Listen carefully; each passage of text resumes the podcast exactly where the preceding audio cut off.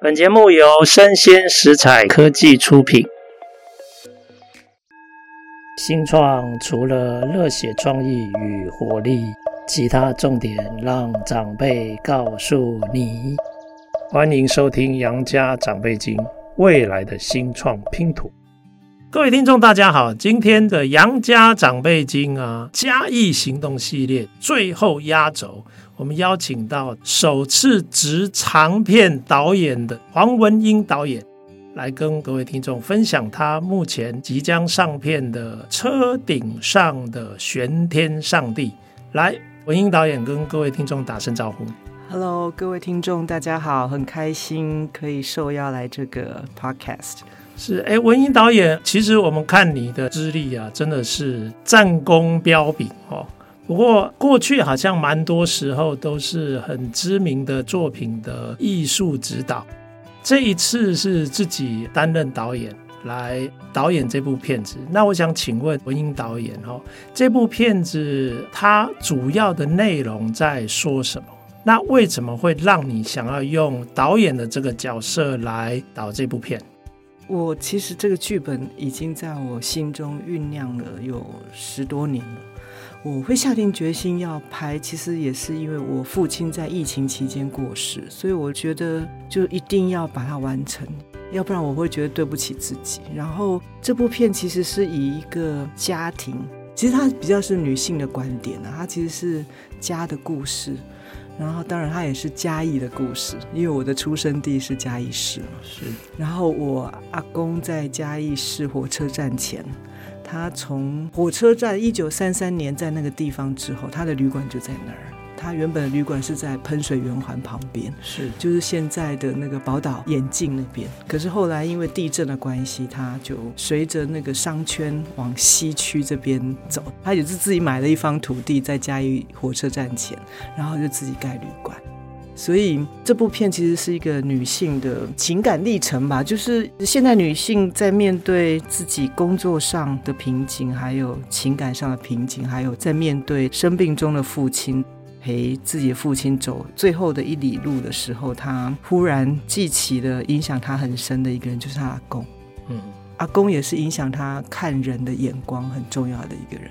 那当然也是因为他情感上的某些不顺遂，他也想起了阿公旅馆运的不顺遂。OK，嗯，哇哦，想问一下，呃，为什么名字是取名为《车顶上的玄天上帝》？然后感觉这个玄天上帝跟阿公的连结非常非常的强烈。嗯，这是什么原因？可不可以跟我们分享？如果各位有进去电影院看的话，就是。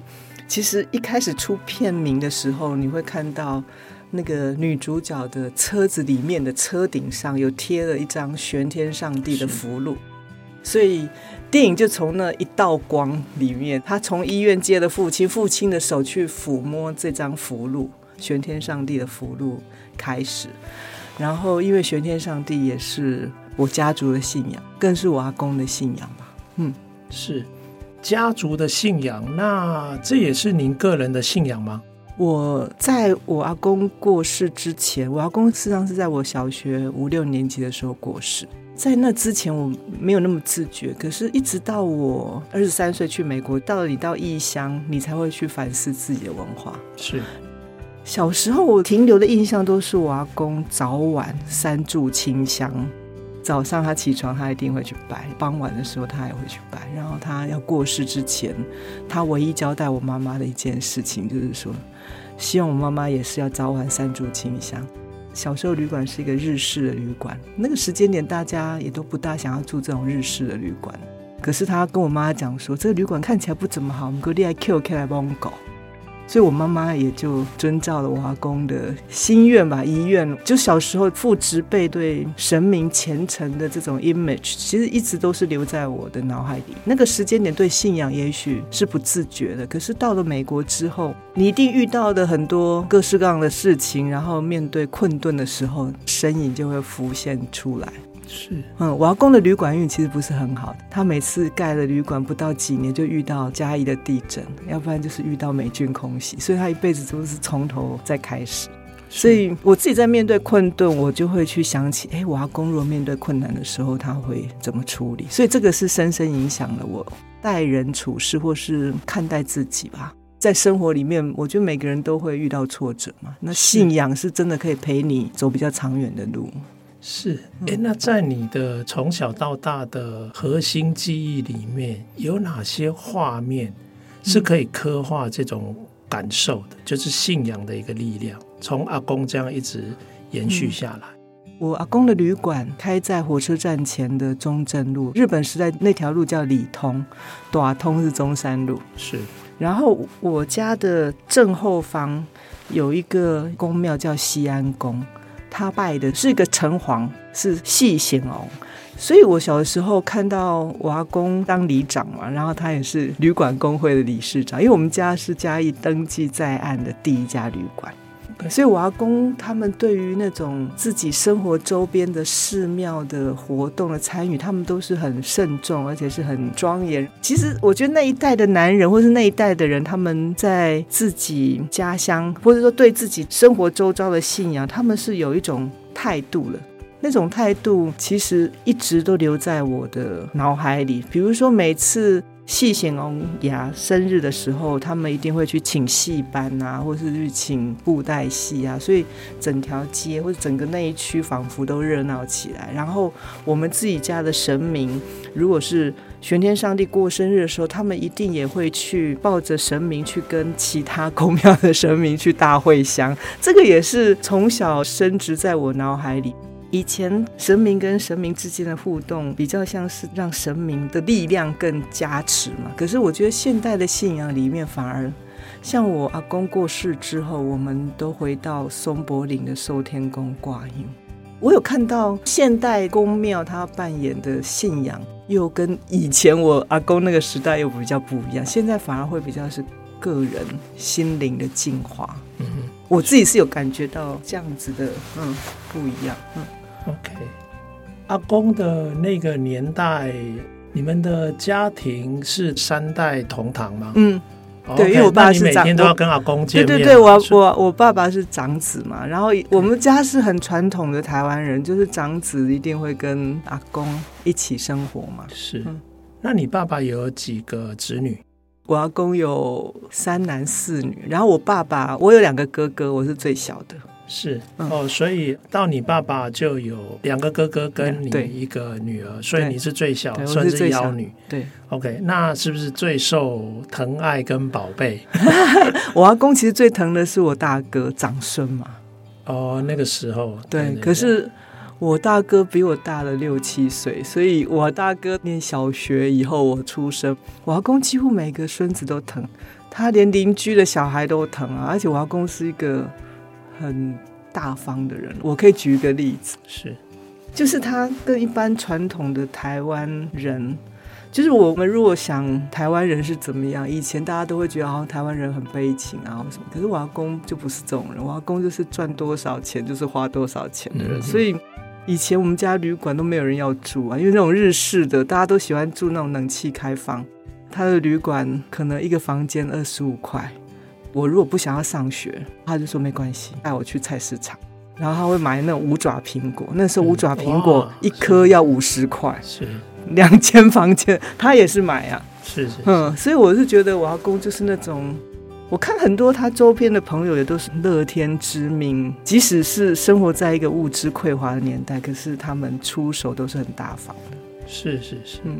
你爸爸会对小朋友的呃管教特别严格吗？比如说哦，你们学校上学就要好好念书，然后成绩要很好，将来要念更好的大学，找好的工作这样。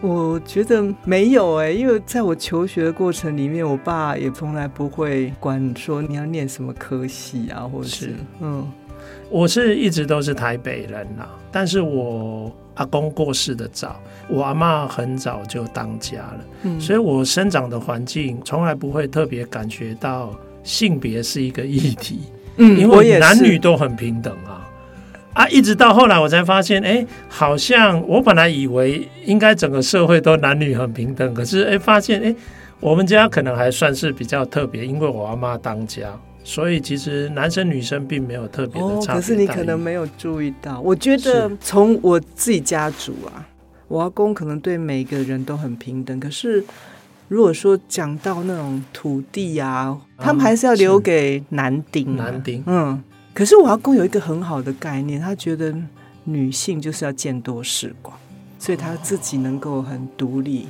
我觉得这点倒是很好。我我看我们家族，我爸爸那一代，我姑姑。他们也都受了很好的培养，他们也不会就是在分土地的时候，当然我阿公没有土地，我阿公唯有的土地就是旅馆，那个一定是我爸爸他们三兄弟去继承。我看他们也都很无条件的放弃，包括我爸爸过世，我这一代的人也都会觉得这个旅馆就是要男性来继承。所以如果说你在讲。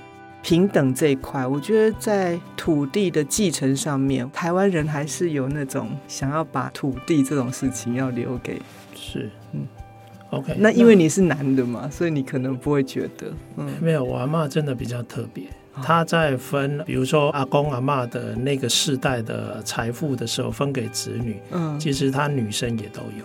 那真的蛮算少数了哈。对，可是因为我不晓得你的家，因为我们家也没有什么多大的家产，我阿公就是赚多少花多少的人。是，可是他把子女都栽培的非常好。我刚刚有提到嘛，大家那个时间点都不会想要住日式的旅馆，所以他每次要缴旅馆的营业税的时候，他都没钱，都是我爸爸他们的兄弟凑钱回去缴旅馆的营业税。哦、嗯、，OK OK OK，嗯，好。像这样的成长环境啊，我想跟你请教一下，你对女性还有性别议题，甚至包括女性的生涯的一些看法。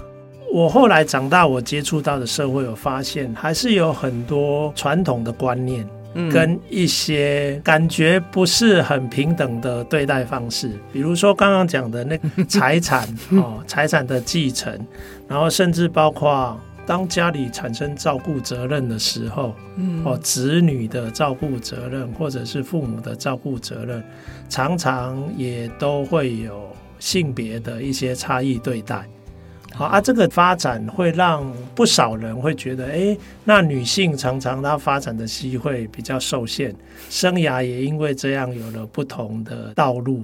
那你在家里，你有这样的感受吗？身为一个女性，对自己生命生涯的追求，你觉得你的原生家庭有带给你什么样的特别的限制或者特别的帮助吗？我的原生家庭对我的都是帮助吧，因为我觉得他给我满满的爱，是从小我就有这种感觉，就是他不会有什么好像在受教育这一块，我觉得是很充裕的爱。就不管是来自于我阿公阿妈，或是来自于我爸爸妈妈，我觉得在男女平等这一块上，在我还没出社会之前，就像你一样，我没有感觉出有什么不平等。比如说像后来父母亲生病。因为可能我哥哥嫂嫂人都非常好，爸爸妈妈来台北看医生的时候，因为我住台北嘛，那他们都分别住南部。我们家真的是比较传统，一直都是三代同堂。到了我爸爸妈妈这一代，还是我二哥跟我二嫂陪我爸爸妈妈。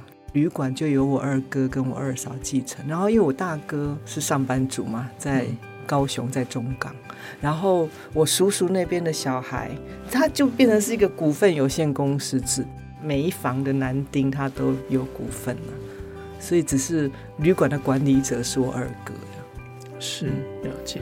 诶，那像导演，你刚刚在介绍你的电影的时候，你说是从一个女性的角度看待这个家庭的议题，你觉得在这个角度上，你想要呈现什么？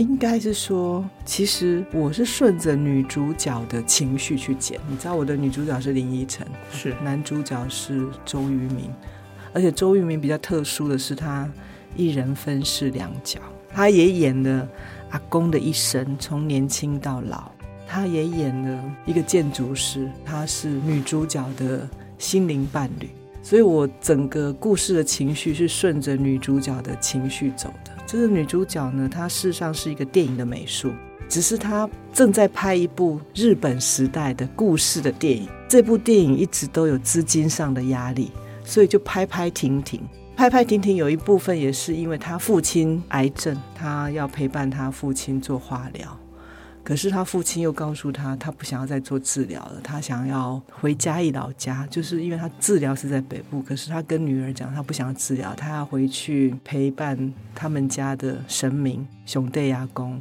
去挂印，可能是完成他最后的心愿吧。这是一个家族旅行嘛，家族的仪式，每年都会陪熊帝阿公去寿天宫挂印嘛。那父亲的最后心愿就是他不想要再治疗了，所以他想要回去挂香。女主角就是处在这种工作跟父亲病重，呼吸拍拍停停，还有比如说她喜欢的男人也是聚少离多，这好像是所有现代都会女子会面临的问题嘛，尤其是成熟女性会遇到的问题。是，嗯，OK，哎，当初选角为什么会选这两位？有没有特别的感觉，或你觉得，哎，其实这个角色就是他来？书写剧本的时候，我会回去爬梳我家族的照片，所以我找到一张我阿公一九二零年代拍的一张照片。当然，我阿公绝对没有周渝民那么帅气、潇洒的那种气质，我觉得是有。就那一代男人出门都是会很体面，一定会戴着帽子才会出门。那张照片让我想到周渝民，可是周渝民因为他毕竟是经纪公司会帮他把关。所以我也是等写完剧本，有了 synopsis 之后，就是有故事大纲，我先打电话给他的经纪公司。可是他经纪公司很要求，就是一定要看完剧本。嗯、那一晨呢，是因为我我不希望她给人家感觉就是那种很张扬的女性，我会希望她看起来是外表柔美，可是内心是很强大。那一晨，我觉得她真的是能够代表台湾女性，她有一种邻家女孩，可是她又有自己的主见。所以，我因为在两千年的时候，我们经营光点台北，所以我们办了很多很另类的影展嘛。我常常都看到依晨自己一个人，那时候他就蛮有名的，因为他拍了很多连续剧。我常常看他一个人半夜，然后买票自己进场看很多很冷门的法国新浪潮的片。我有认出他来，我觉得这个人蛮特别的，已经都当了女主角，然后会自己一个人来排队买票。是。那我就觉得很符合我心目中那种都会独立女性的代表。是是是，哦，原来光点台北，因为那段时间我在国外念书，但我以前念大学的时候有一个公司叫做影如，在那边也可以看很多各国非商业的、非主流的这种电影，所以那个时候的台北光点。因为是侯导有一个台湾电影文化协会嘛，侯导是理事长，我是执行长，所以大家希望侯导去经营这个空间。后来我们就争取了很多赞助跟经费，我们好像连续办了七八年的国民戏院。OK，嗯，然后就很多很冷僻的影展。是是是，嗯，OK。哎，那请问导演，你第一次当这种长片的导演，嗯，你有没有一些特殊的压力或者特殊的期待？压力当然是有啊，因为其实对于第一部片的导演，我虽然是电影的老兵，我拍的电影做美术指导已经近三十年了，可是。自己当第一部片导演，在找资金的时候，我又碰上疫情，所以刚开始我并没有在业内找资金。我很感谢我的亲友，是是是，所以当你拿的是亲友钱的时候，哦、你那个压力特别大。我就很特别感谢我清华的同学，大概有十多个都是我清华大学的同一级，就那一年毕业的同学。当我电影拍完，我原本要用四千五百万拍完的，可是我杀青那一天。我也把四千五百万就花光，也就是我后置没钱了，所以我又得停下来，又重新再找更多的资金。不过因为电影拍完了，要找资金比较容易找，所以我后来找的都是业内的资金。是，哇哦，哎，导演，那现在我要好好问一下嘉义元素了哈，嗯、你是嘉义长大的小孩吗？嗯那在嘉义得到的这些，不管是童年的核心记忆，或者是生命的养分啊，嗯，你觉得你怎么看你的家乡？我觉得嘉义就是一个美人，而且那个美是那个美人不自知她的美，我觉得这样才是最好的。因为我其实怕那种很过度开发的。嘉义为什么会我觉得美？是因为有好多点，即使我现在长大了，我回去看，它还保留原来的样貌。我很怕一个空间被没有美感的人随意乱改，然后又失去它的原本的美好。我很怕嘉义这样，可是还好，嘉义就是那种。嗯、你还可以看到像火车站前那很多街道，它也没拓宽，包括我们中正路啊、兰景街啊、西门街，很多那种日本时代是这个样子的街道，现在还是这样的街道。以前小时候，我爸特别喜欢带我穿过好多老的。宰相也好，或是旧有的街道，我们可以很快的到达另外一个地方。现在很多因为城市都市计划的拓宽，像这样的巷道啊就不见了。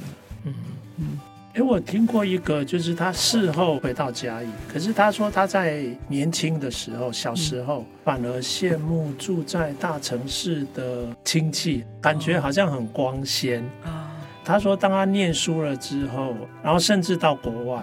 他发现跟国外的朋友在交流，人家都对家乡这个如数家珍，他是有点震撼，说：“哎，自己对家乡的了解这么少。”他觉得自己走得太快，都没有好好品味家乡的美。嗯、他现在觉得，哎，其实嘉义刚刚好，嗯，然后慢，人非常的友善，这个让他在生活里面过得很快乐。我觉得嘉义的美食啊，小吃。还有嘉义的人情味，其实是最棒的，因为嘉义其实就夹在那个台南跟台中 或是什么中间。对，其实胃里面都有那个记忆美。我每次快要回台湾的时候，我就会想说我要吃什么。我觉得嘉义的鳝鱼面也比台南好吃啊。然后这样会不会得罪台南人？嗯，就是说，其实嘉义就是一个现在可能比较会行销了。我觉得蛮朴实的。刚刚好的，然后它可能曾经繁华过，在日本时代，因为嘉义就是一个木材的聚集地嘛，因为阿里山的关系，所以他曾经很繁荣。看他是在好像民国七十几年跟新竹同时升为省辖市，可是他人口那时候从四十几万反而没有增加，变成现在二十几万。可是新竹因为可能有园区的关系，是一个很繁盛的都会。可是嘉义它既有城市生活的便利性，还保有很多过去的美好。是，嗯，是。哎，我发觉最近有不少很有设计感或美感的年轻人，或者是文化的工作者，他们事实上反而选择回到嘉义来发展。他们也觉得，其实嘉义给这些人蛮多的挥洒的空间，嗯，然后他们事实上觉得，刚刚导演你有说哈，感觉又不是中部，哎，又不是南部，那也有人这样讲说，他们感觉过去嘉义常常被路过、被忽略，可是也有一些人很乐观的看待说，那这样的话，其实上他们的包袱跟限制更少。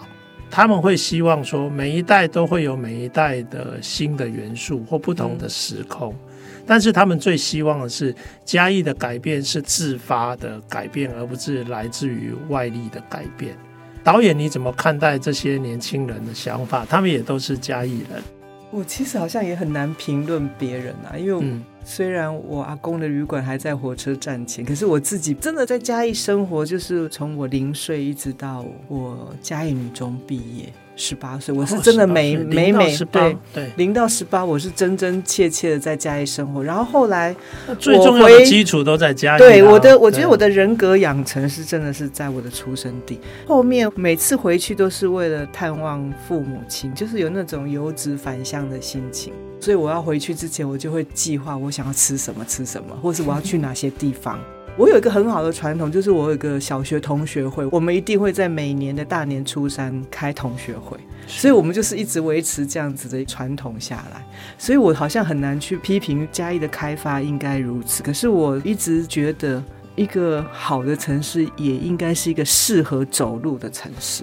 我记得我小时候都可以在那个骑楼下走路，可是我现在发现骑楼下都停满了机车。可能反而我要在骑楼下走路这件事情会比较难。可是我觉得好多伟大的城市，比如说包括巴黎也好、纽约也好，他们都是很适合走路的城市。是你一定要能够走路，他才能够放慢心情，才能够好好欣赏店里卖什么东西，你才能够产生那个消费的力量啊！消费的力量对一个城市也是很重要。可是嘉义人的消费力量是很好的，因为我觉得嘉义是真的一个长富于民的都市。就你看起来好像店门关起来，他可能就是不缺钱啊，他也不想要租出去啊，他就是维持原有的样子啊。那当然，现在很多年轻人返乡创业，或是原本闲置的空间，是否有那种闲置空间再利用的很多鼓励，那当然也会让返乡的游子愿意进驻，然后做自己想做的事情。我觉得做自己想做的事情是很重要的。如果说你的心可以安置下来，你可以在这个空间里面去创业也好，或创作也好，这都是很好的事情。是，嗯。哎，那这样我用一个例子来跟您请教。嘉义因为也算是很有历史的古城嘛，哈、嗯，它二通老街那边，嗯，就有一个卖谷物杂粮的店家，叫做永昌行，嗯，事实上已经九十年，嗯，以前从卖谷物杂粮、卖绿肥，然后曾经一度谷物杂粮可以做到几乎全台湾的人可能都吃过。哎，这样有一个品牌叫妞妞甜八宝。嗯，里面三样的谷物全部都是永昌行提供的。嗯，可是现在已经九十岁了，然后要迈向百年，要迈向百年的店家，它有很多独特之处，因为光岁月的价值，嗯，这个就是别人没有的嘛。嗯。啊，不过他就会遇到说，哎，第四代可能跟第三代的想法不一样。老爸觉得，你如果做生意，那你就好好的把永昌行弄得像全联那样。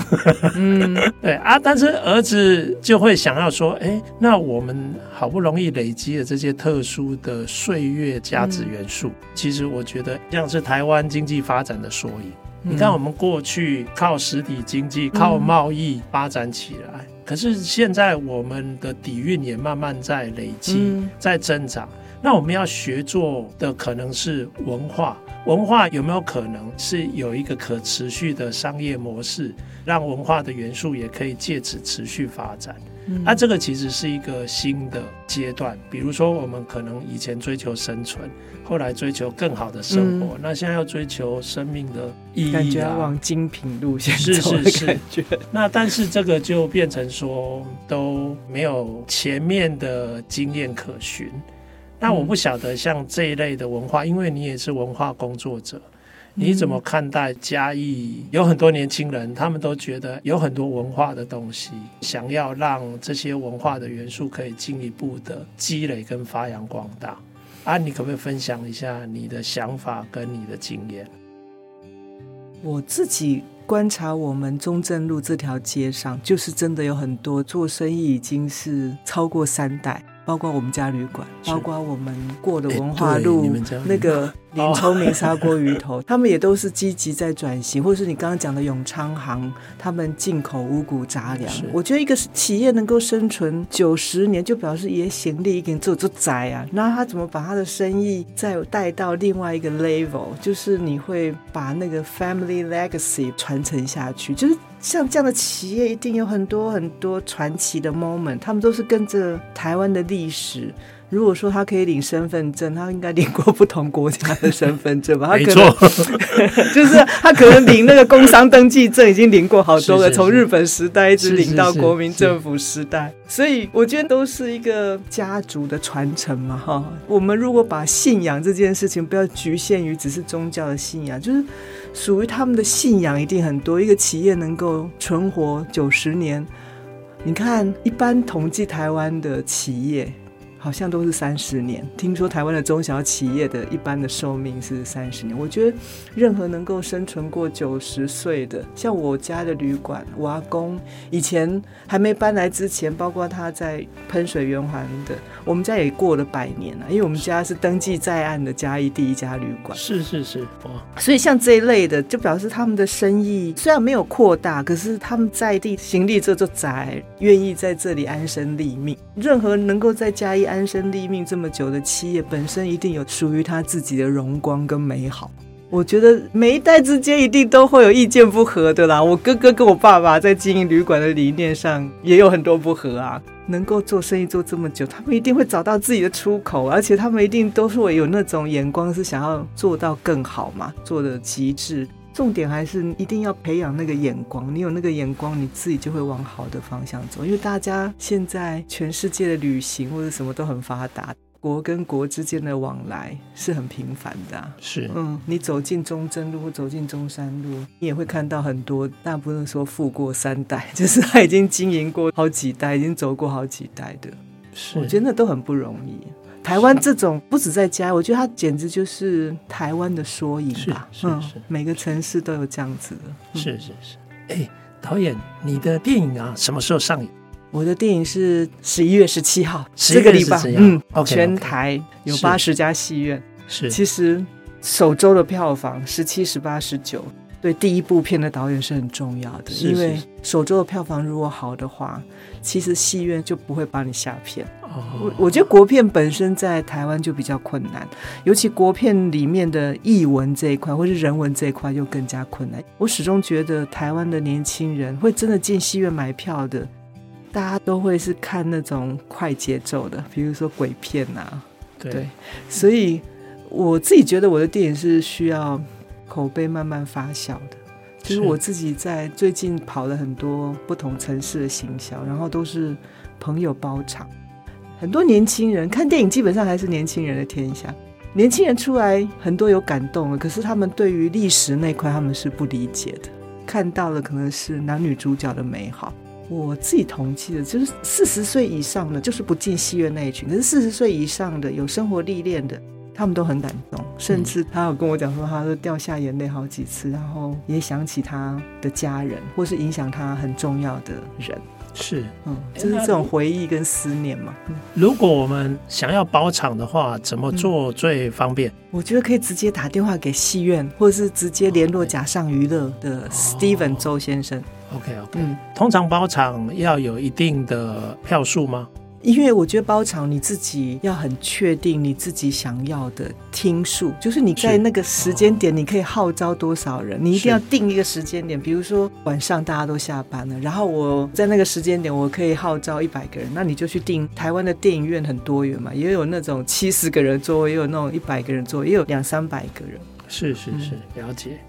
好啊，十一月十七号哦，哎，那导演，我再请教你一个问题，就是这一部的电影之后，你接下来有没有什么计划？嗯，比如说你有没有现在正在规划第二部电影，还是第二部电影其实已经差不多快完成了？这样，你真了解 创作人。我自己本来就比较晚起步拍我自己的第一部片，所以我就觉得我未来十年是我的黄金岁月。我已经写好了我第二部片的剧本了，只是说从剧本到要能够拍摄，中间还会经过二三十回的修订吧。是是是，嗯，OK，可以透露是什么主题吗？还是一样是女性的主题吧？是，嗯，女性的也是也是爱情，嗯，也是爱情，爱情，爱情，也是亲情。嗯，好哦，好哦，哎，那我一定要想办法找人来包场，好好的欣赏这部电影。谢谢你，谢谢。那再跟各位听众提醒一下哈，十一月十七号上映，请大家在第一周全力支持我们，冲一波出来，让戏院啊继续播放这部电影。